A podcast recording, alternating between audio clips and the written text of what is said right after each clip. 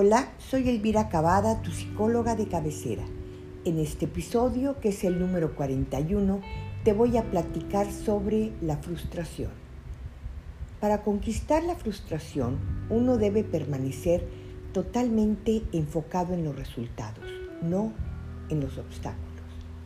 La frustración son todos aquellos sentimientos que experimentamos cuando una expectativa, deseo, proyecto o ilusión no se cumplen o cuando no recibimos lo que esperábamos.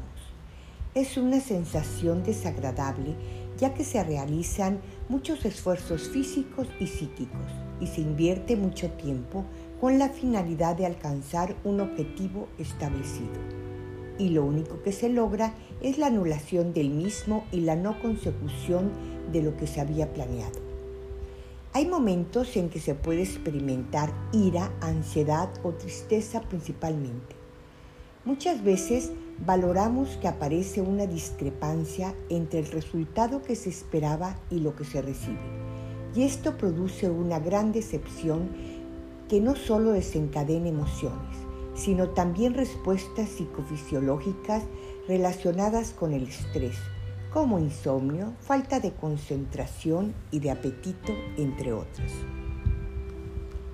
Pero también la frustración puede percibirse como una motivación y entonces aparece la persistencia por lo que se incrementa el esfuerzo hacia la tarea, invirtiendo mucho tiempo y prestando total atención a la actividad para obtener lo deseado y así sentirse recompensado pero en otras ocasiones, cuando hemos tenido fracasos frecuentes al realizar una tarea, la frustración puede llevarnos a conductas no concretas para tener la recompensa deseada.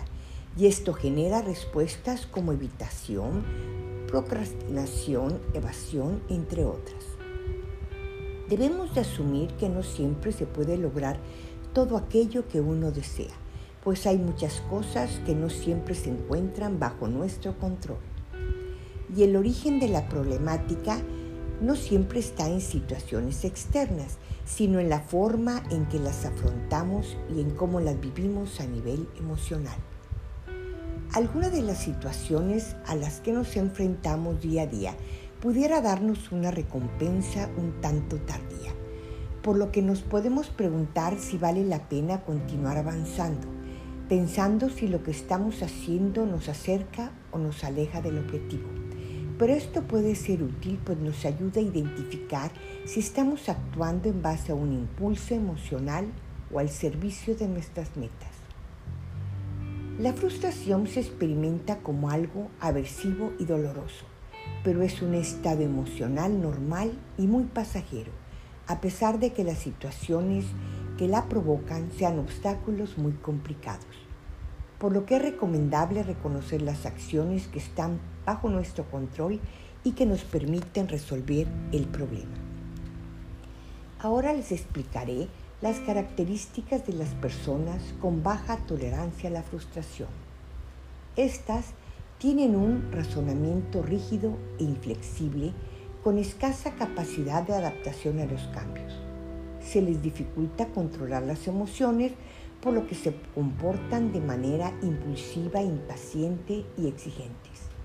Buscan satisfacer sus necesidades de forma inmediata, ya que cuando se tienen que enfrentar a la espera o postergar, reaccionan de forma explosiva con ataques de ira, retraimiento o tristeza extrema.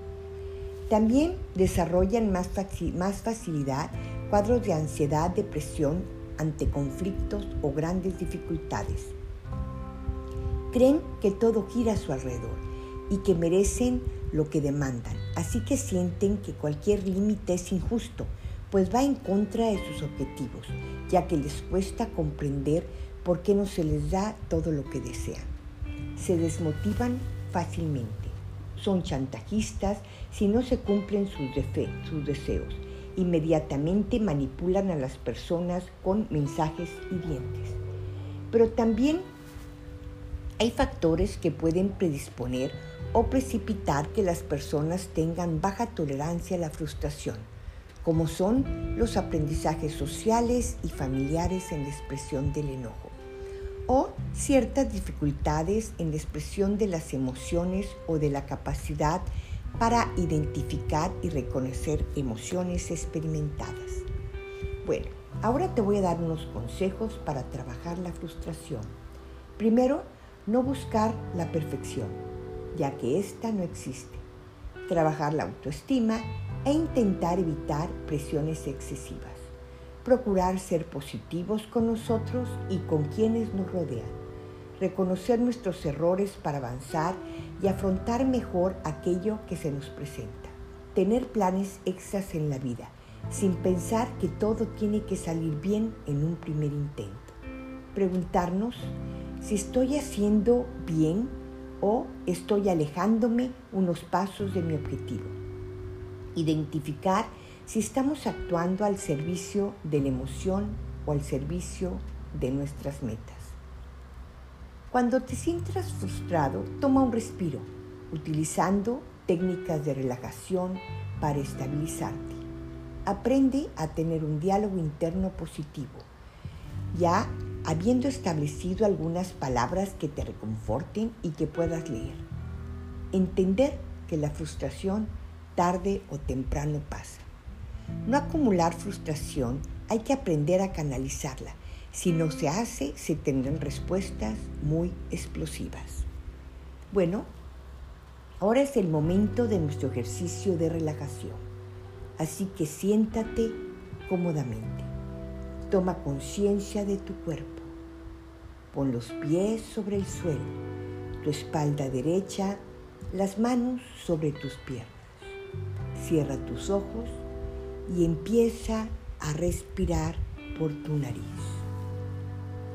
Inhala y exhala y ve relajando cada una de las partes de tu cuerpo, tus piernas, tus pies, tus brazos, tu estómago, tu espalda. Inhala y exhala. Inhala y exhala.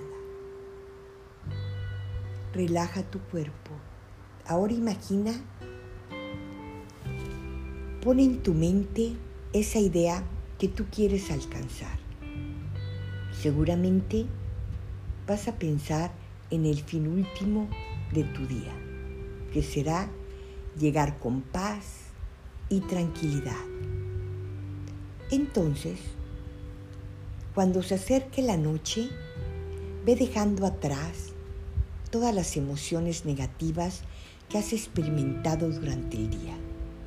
Observe el enojo, la ansiedad, la ira, la frustración, la impotencia, ese sentimiento de inutilidad e inoperancia que te ha embargado durante el día. Ahora en cada exhalación ve sacando cada una de esas emociones. Y cuando inhales, inhala paz y tranquilidad para que éstas inunden tu cuerpo. Exhalas algún sentimiento negativo Inhalas tranquilidad. Inhala y exhala. Ahora ve tomando contacto con el entorno. Pon atención a los ruidos. Toma conciencia de la temperatura. Ve abriendo tus ojos y observa el entorno. Te sientes tranquilo, te sientes en paz. Pues agradezco que hayas llegado hasta este momento y te invito a seguirme en mis redes sociales, psicóloga de cabecera, en Facebook y en Instagram, también en Spotify y en Google Podcast. Y si quieres ponerte en contacto conmigo, mándame un mensaje al 271 70 26 017. Nos vemos pronto. Recibe un fuerte abrazo.